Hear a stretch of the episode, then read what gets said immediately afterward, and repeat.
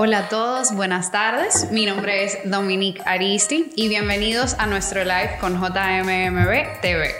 Muchas gracias por acompañarnos el día de hoy. Eh, les hemos preparado un tema sumamente interesante.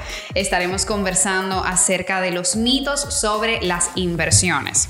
Antes de comenzar, quiero recordarles que nos sigan en nuestras redes sociales Facebook, Twitter, Instagram, LinkedIn y YouTube arroba JMMBRD y pueden hacer sus preguntas usando el hashtag AskJMMBRD.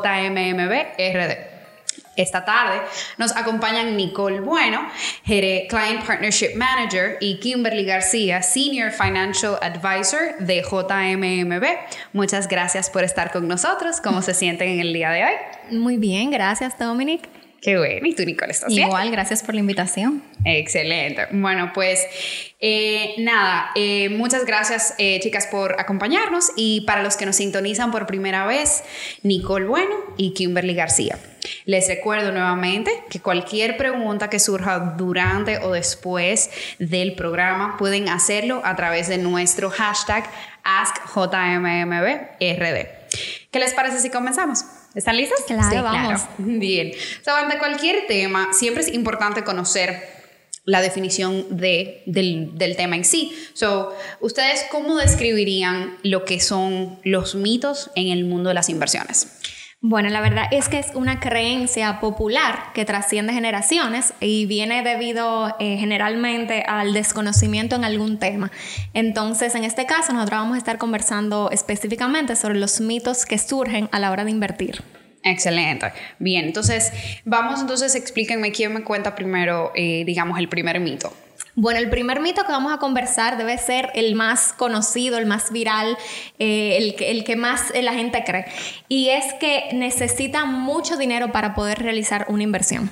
La verdad es que no es así. O sea, con un poco de información, acercándose a una institución financiera, a un asesor financiero, se darán cuenta que hay inversiones actualmente en el mercado de mil pesos, de diez mil pesos, de cien mil pesos. O sea, que hay muchas opciones eh, donde no se necesita un capital enorme para poder acceder a su primera inversión. Excelente. Y ustedes...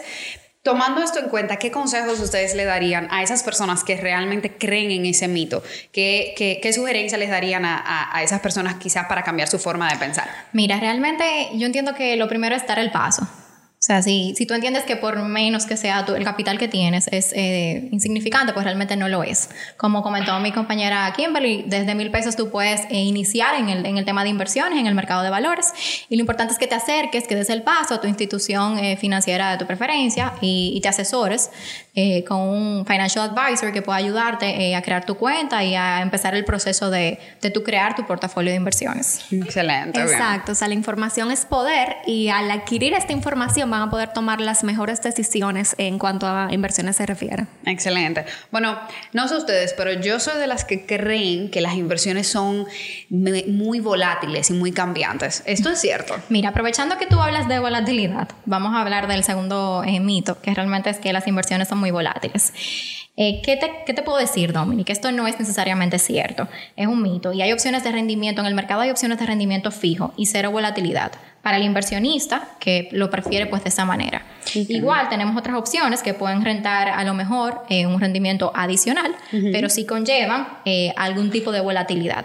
Todo va a depender del perfil de inversionista que tú tengas y de los riesgos pues a lo mejor que estés dispuestos a asumir. Ah, ya entiendo. O sea que como en todos los mercados, para cada cliente que tiene con un perfil específico hay un producto diferente. Exactamente, eh, pero el, el, tema de la volatilidad, existen algunos instrumentos, pero realmente hay instrumentos de renta fija a los que los clientes pueden acceder de manera eh, con un rendimiento fijo y un flujo de pago de intereses de manera periódica, si así lo deciden. Ok, excelente. O sea, que hay opciones para todos. Perfecto. ¿Y qué otro mito, o sea, además de esos dos que ya hemos conversado, qué otro mito eh, surge en el, en el mercado de las inversiones? Bueno, también se dice bastante que toma mucho tiempo para poder invertir. La verdad es que esto no es así, señores. O sea, cuando una persona decide acercarse a un asesor financiero de una institución, desde este momento hasta el momento que, puede llegar a ser su primera inversión toma aproximadamente como una semana. O sea que esto no es eh, para nada mucho tiempo y el tiempo como quiera va a pasar. O sea que lo importante es que tome la decisión. Ok, no, y que al final cada cosa lleva su proceso, o sea, no es... Exactamente, es un proceso normal de documentación, de firma eh, y ya, y luego se puede proceder a la parte de inversión. Perfecto. ¿Y tú, Nicole, tienes algún otro mito? Mira, realmente, eh, abordándole algo más a lo que estaban comentando del tema del tiempo que toma, es un proceso de vinculación normal que se hace con cualquier institución financiera a la que te acercas como nuevo cliente. Y básicamente, lo importante que sepan es que se realiza una sola vez. Ya después que tú quieres incursionar en otro tipo de inversiones o en otro tipo de instrumentos, pues la cuenta se abre para todo. Y ya después tú vas viendo básicamente en qué vas a invertir o qué tenemos que modificar para eso. Entonces, otro mito que, que también existe es que solo los expertos pueden invertir. Y esto es realmente igual, totalmente falso. Eh, lo importante es tú asesorarte de manera correcta, preguntar, informarte, conocer los tipos de opciones y de instrumentos que existen en el mercado. Y con toda esta información, que es, o sea, que es lo más importante, tú vas a poder entender, junto con tu asesor que te va guiando en el proceso de inversión, que realmente es lo que más te conviene a lo largo de toda tu vida, vamos a decirlo así, como de inversionista. Porque tú puedes iniciar hoy eh, con un instrumento, vamos a decirlo, básico, por el tema de que eres, eh, estás iniciando en el mercado, pero después a lo largo que vas conociendo, vas moviéndote en instrumentos a lo mejor un poco más sofisticados y donde tienes un poco más de conocimiento. Y la idea es esa, que tú te acerques, te asesores de forma correcta y entonces empiezas ese ciclo de aprendizaje junto con tu asesor. O sea que el conocimiento es poder, ¿cierto? Sí, claro. Y sobre la marcha tú lo vas a ir adquiriendo. O sea, como decimos, todo, todo surge con ese paso. Acercarte, asesorarte, ya después tú de la mano de tu asesor, pues vas a ir conociendo todo lo que trae el mercado de valores dominicano. Exacto, nadie, nadie nace sabiendo. Eso, eso es un dicho muy popular. un largo popular, sí. muy bien. Entonces, ahora bien, muchas personas en el mercado creen que ahorrar es lo mismo que invertir. Eso es mito o realidad? es definitivamente mito, Dominic. La verdad que todo depende de dónde la persona está colocando sus ahorros. Si lo está dejando debajo del colchón, si lo mantiene en su cuenta de ahorros, eh, si lo mantiene en su cuenta de nómina, eh, porque la inversión conlleva, conlleva eh, el objetivo que tienes de, rentabilizar estos ahorros que tienes. Ahora bien, si se puede lograr un balance entre ahorro e inversión, dígase que tus ahorros tú en lugar de dejarlos debajo del colchón, como mencionaba, puedes colocarlos en, instrumentos que te van a rentar eh, un interés. Claro, al final la rentabilidad entre el ahorro simplemente y, la, y las inversiones es totalmente diferente. Sí, claro. Bien. Entonces, Nicole, yo quiero que tú me hables un poquito sobre lo que son las inversiones y la reducción de tasas esa, ese, esa partecita eh, bien importante, sobre todo en este tema. ¿Qué tú crees sobre esto? Sí, claro, mira, es muy, es normal que en el mercado existan ciclos en donde las tasas están al alza y se encuentran a la baja para los inversionistas. Entonces es otro mito de que en condiciones de reducciones de tasas, pues debo retirar mis fondos y eso es totalmente falso. O sea, lo, importante que sepamos es que los mercados financieros están sujetos a volatilidades y por ende eh, bajas en sus valorizaciones de los instrumentos eh, que existen dentro del mercado. Entonces es cierto que las inversiones, especialmente la de renta variable, tienen, como hablamos anteriormente, el tema de la volatilidad, pero realmente si tú tienes una buena estrategia de inversión, conjuntamente con una asesoría adecuada, una diversificación eh, idónea del portafolio eh, y ajustada a cada perfil, pues obviamente vas a esperar que genere una rentabilidad eh, adecuada a lo largo del tiempo. Igual las condiciones macroeconómicas y políticas monetarias cambian constantemente.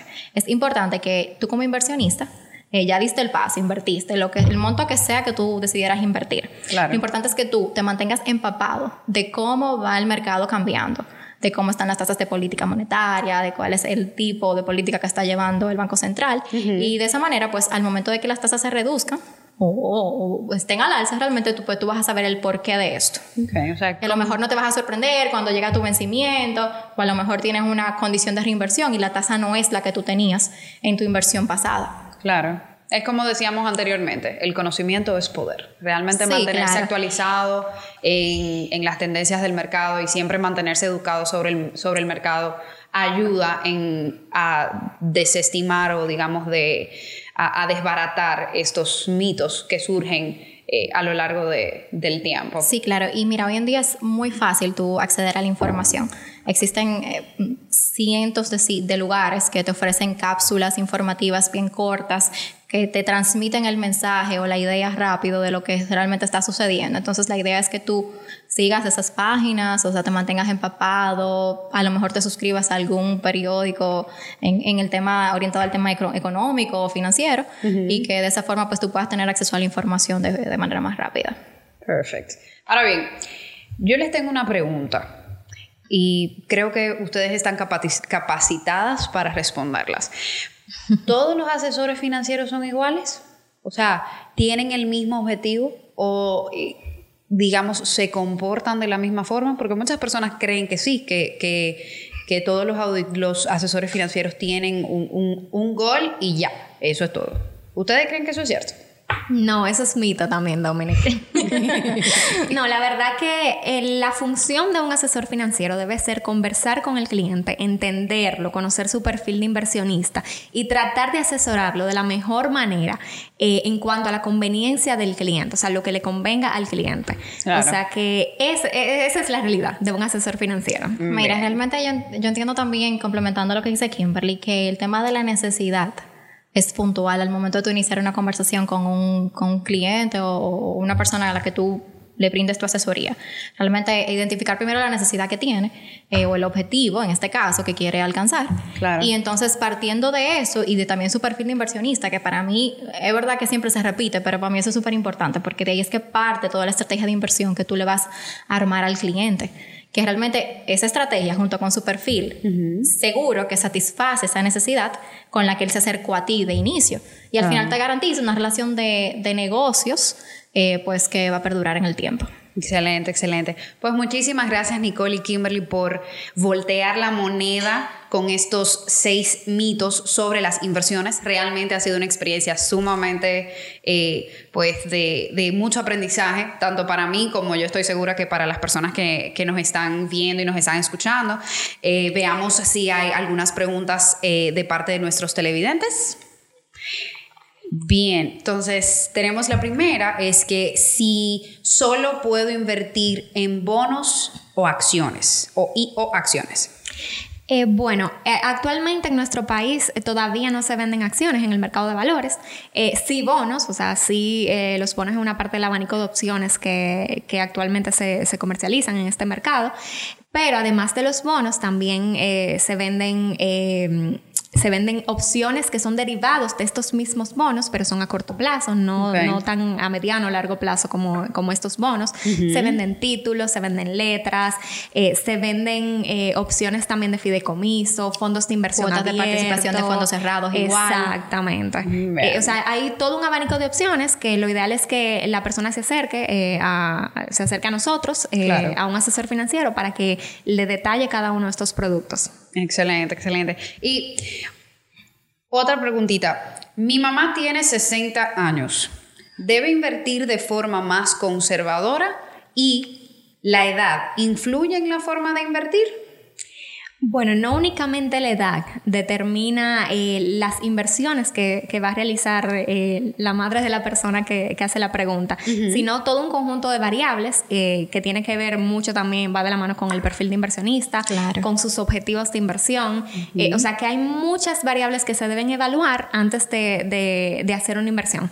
Esto tampoco determina que sea un perfil meramente conservador, sino que, que, bueno, que debe analizar cuáles son sus objetivos si es que eh, va a vivir con los intereses de, este dinero. Entonces, con esto, eh, entonces decide invertir, por ejemplo, en, un, en una inversión de renta fija, que no sea tan volátil, que, que, tenga un rendimiento asegurado cada cierto tiempo. O sea, que, que sí depende eh, realmente de los objetivos de ella. Bien. Sí, mira, realmente complementando también eso, depende de la necesidad de la persona, porque obviamente si la tendencia este, que una persona que se encuentre dentro del rango de edad que tú mencionaste, pues realmente eh, las necesidades que puede tener son para tema de retiro.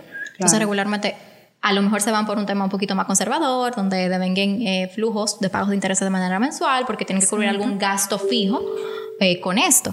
Pero tú sabes que cada, yo digo como que cada caso se trata con pinza de manera particular. Así la mayoría puede ser así, pero existen otros casos que a lo mejor disponen de fondos para invertir y que apuestan a retornos un poco más agresivos. Eh, entonces, todo va a depender del caso y del perfil, como dice Kimberly. Bien. Ahora, otra preguntita es si diversificar protegerá mis inversiones. Yo creo, o sea, yo creo que todos eso lo, lo tenemos súper claro, por lo menos aquí en JMMB. Realmente la importancia de diversificar es, grandísima, porque realmente mientras más diversificado, mientras más, eh, vamos a decirlo de manera global, ¿qué es diversificar?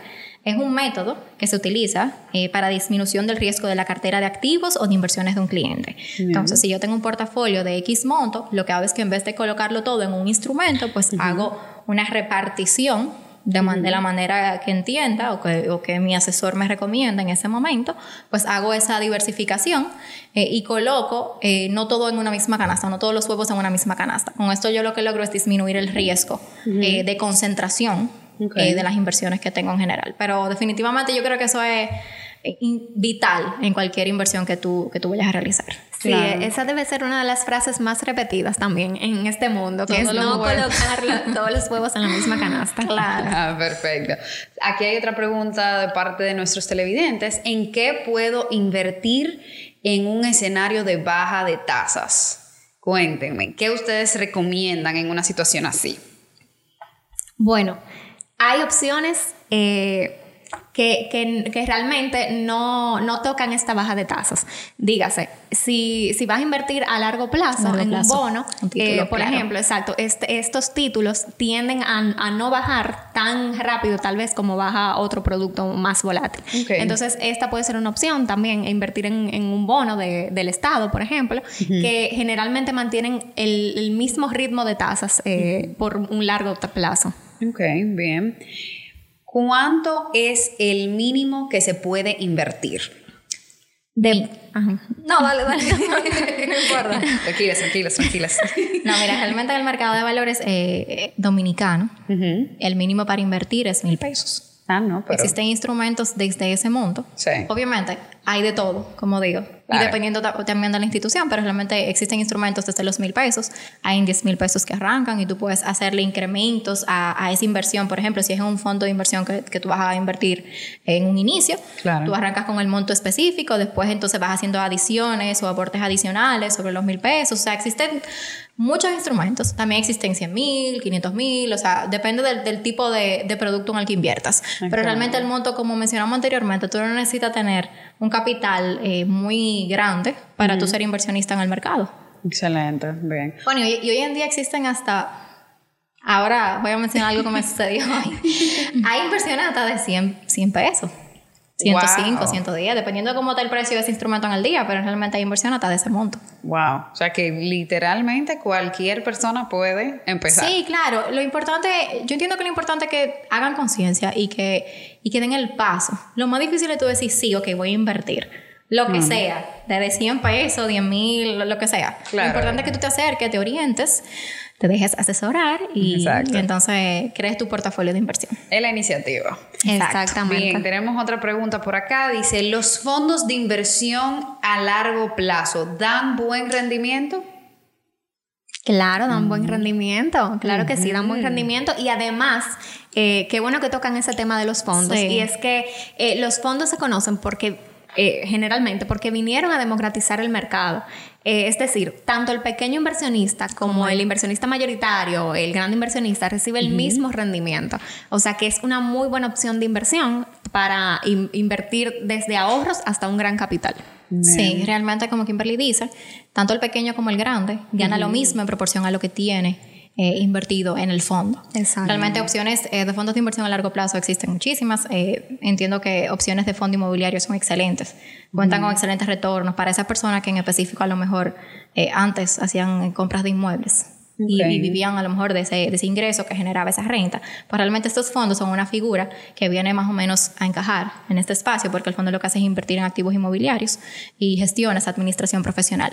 Realmente tienen excelentes rendimientos y son inversiones que igual, si el inversionista quisiera hacer líquidas, aunque dicen largo plazo, tú puedes hacerlo vía el, mercado secundario. O sea, así como hay gente interesada en comprar, ese instrumento, así es muy interesante en vender. Entonces, donde se fusiona ese, ese comprador con ese vendedor es en el mercado secundario y realmente tú tienes acceso a esa liquidez en el caso de que lo decidas. Porque siempre hay, yo digo siempre hay demanda. Claro. del instrumento. Entonces, al final es, importante que sepan eso, porque mucha gente a lo mejor le tiene un poco de, ay, no, pero es a largo plazo. O sea, acérquense, averigüen, indaguen y nosotros pues con gusto les asesoramos. Claro. Y ahora bien, para un extranjero, ¿qué, ¿cómo puede hacer este, su gestión para realizar una inversión? ¿Qué tiene que hacer?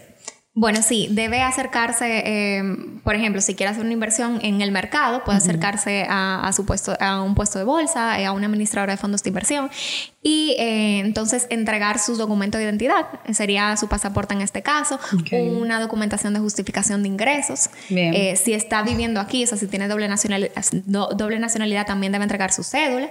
Y ya con esta documentación eh, se realizan unos formularios que el cliente debe firmar para vincularse. Ok, o sea que simplemente justificando o identificándose correctamente y justificando pues los ingresos que va a invertir es más que suficiente. Exacto, el momento también de realizar la inversión puntual eh, debe también justificar eh, los fondos que está invirtiendo. Ok, perfecto. Sí, claro, al final es un requisito eh, igual, para una persona dominicana.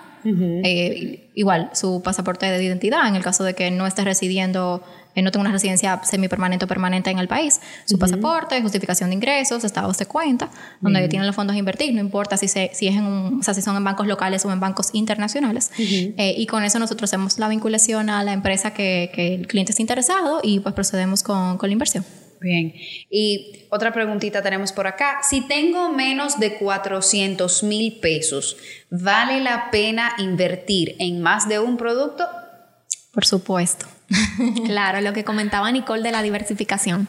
Bien. Exacto, puede invertir tanto una parte a corto plazo, otra parte tal vez a, un, largo, a un plazo un poquito más largo con un rendimiento un poquito más atractivo, eh, otro en un producto líquido. puede ser un portafolio bastante interesante con 400 mil pesos. Mira, qué bueno que tú mencionas el tema de lo líquido, porque justo eh, me llegó a la mente cuando Dominic eh, mencionó el monto. El tema de, de que sí, 400 mil pesos, obvio, claro, porque siempre yo, yo entiendo que el tema de la liquidez es muy importante. Y hay muchos inversionistas que a la hora de invertir, pues dicen, ah, mira, acumulé esta parte y quiero invertirlo todo. No, realmente siempre es bueno. Si el cliente o el inversionista no tiene un fondo de emergencia, pues tú dejarle una parte de su portafolio con acceso a liquidez, porque no estamos exentos de los temas de los imprevistos, emergencias, se te, o sea, el carro se te daña, a lo mejor tú tienes algún tema en casa, o algún, Dios libre alguna enfermedad en la familia, algún relacionado, en la cual tú necesitas acceso a liquidez de forma inmediata. Si tú haces una inversión y no la diversificas, o sea, que tú colocas todo a un plazo X y en el instrumento a lo mejor tú no puedes cancelar anticipadamente, pues entonces tú vas a tener que recurrir a buscar un financiamiento, lo que sea, a lo mejor te puede salir un poco más costoso. Pero la idea es que eso, tú, tú diversifiques tu portafolio. Ok. ¿Y cuál es el riesgo de las inversiones? El riesgo depende de en qué.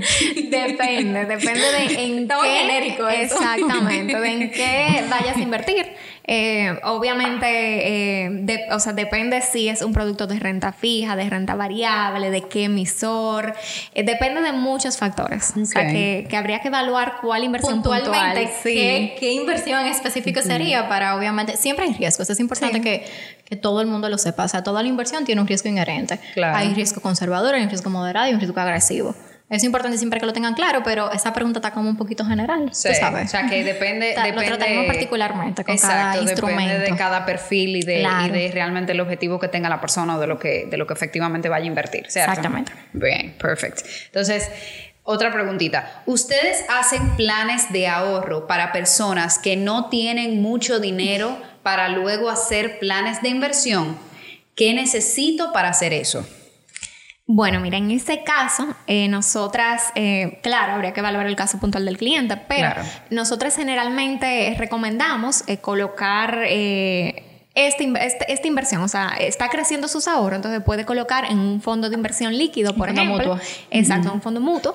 Y eh, luego migrarlo a otro producto que tal vez necesite un monto mínimo de inversión un poco más alto. O sea, que mientras tanto, mientras va eh, creciendo eh, este, este, dinero para, para, ponerlo a rentar más, puede colocarlo en un fondo de inversión. Ok, bien.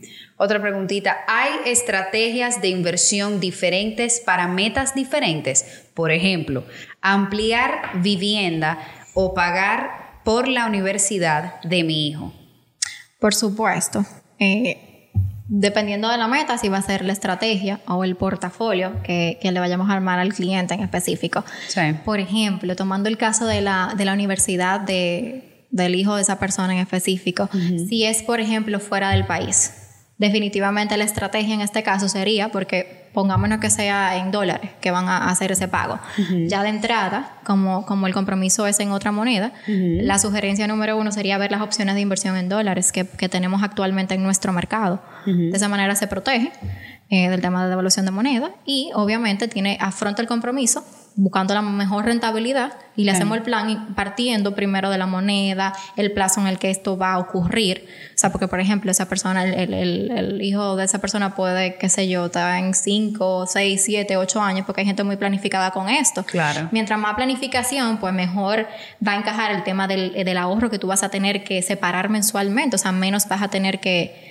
que sacrificar a tu ingreso mensual. Claro. Y entonces así nosotros también buscamos la manera de maximizar ese retorno eh, o eficientizarlo de una manera más inteligente, tú sabes. Ok, bien. Exacto. Aquí entra el tema de, de, hacer un balance entre el ahorro y la inversión. O sea, estos mismos ahorros que comentaba Nicole, que la persona puede ir reteniendo de manera mensual o de manera recurrente, si tú puede, lo colocas, puede ir colocándolo en una inversión que le va a rentar Exacto. más. Entonces, al momento de pagar la universidad del hijo, ya va a tener no solamente los ahorros, sino eh, también los intereses exacto, los que te generó esa inversión. que Es súper importante eso Bien, también. excelente, excelente. Ah, pues tengo que pensarlo entonces para mis futuros hijos. Muy bien, Dominic. Bien, so, otra preguntita. ¿Hay comisiones o fees por inversiones en fondos? Mira, sí.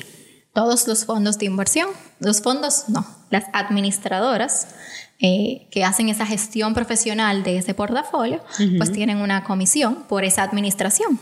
Claro. Porque realmente a eso es lo que se dedican. Básicamente, te voy a resumir rápido cómo funciona un fondo. Se crea el patrimonio autónomo con el aporte de muchos clientes, tanto personas físicas como personas jurídicas. Claro. Ese patrimonio autónomo es gestionado profesionalmente eh, por la administradora, que lo único que hace es dedicarse a administrar eh, portafolios eh, o fondos de inversión. Luego de esta gestión, eh, pues viene la rentabilidad que obtiene el inversionista. De, de esa administración, si hay una comisión que depende del fondo, obviamente también va a variar la comisión. O sea, eh, cuando se acerquen a su asesor, si quieren, o sea, si necesitan esa información, realmente le preguntan, mire, ¿cuál es la comisión del X fondo en el que a lo mejor voy a invertir? Y él con mucho gusto le va a informar cuál es la comisión. Pero sí es importante que sepan que en el caso nuestro está descontado de la tasa que se publica en nuestras páginas eh, web Ok. o en nuestras redes sociales. O sea, esa tasa que, que se publica ahí ya tiene descontada la comisión por administración de, de la administradora, valga la redundancia. Perfecto, bien. Entonces, otra preguntita. ¿Qué piensan ustedes del fideicomiso de Rica? ¿Se pueden vender en, se pueden ver en algún lugar o cómo se ve? Eh, ¿A cómo se venden cada, o sea, cada fideicomiso? Cada valor de fideicomiso. Correcto.